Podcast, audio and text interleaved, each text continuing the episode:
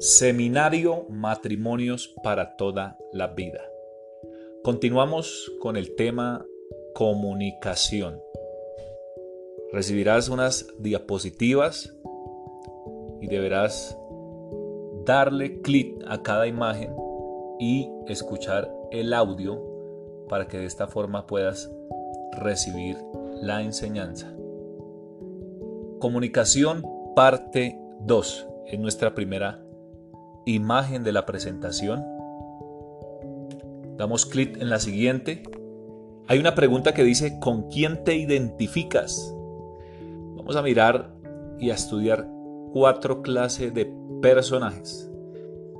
El personaje número uno es una persona, puede ser el hombre o la mujer, que están dispuestos a escuchar a su pareja.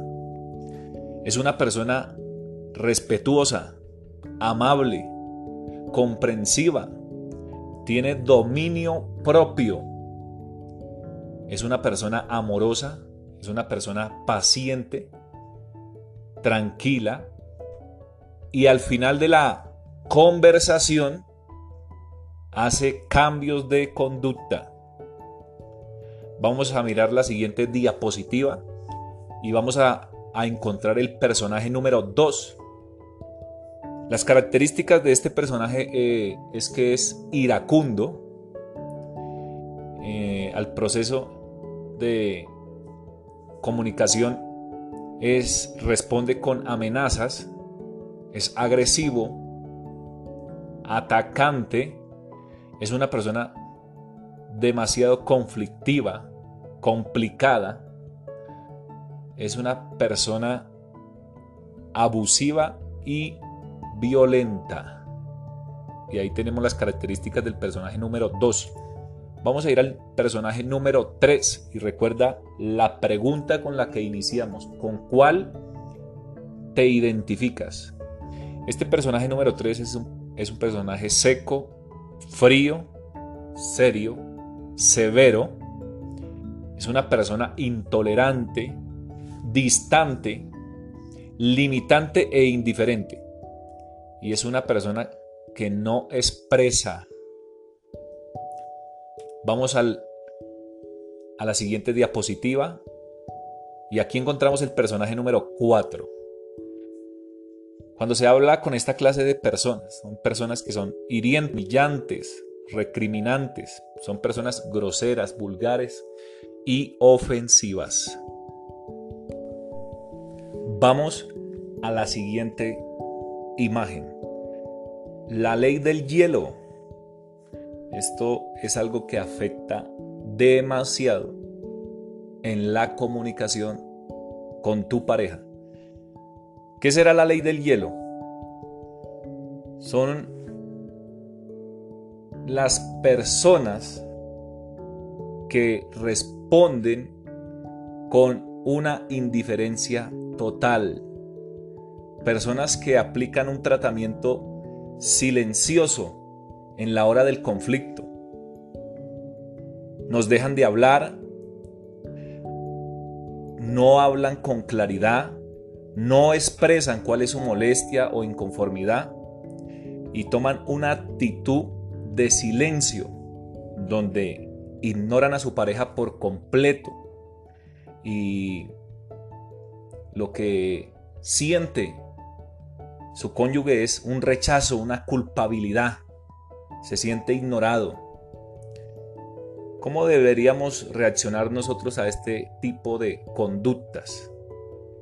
Es importante mantener la calma, la tranquilidad ante este eh, tratamiento silencioso o la ley del hielo.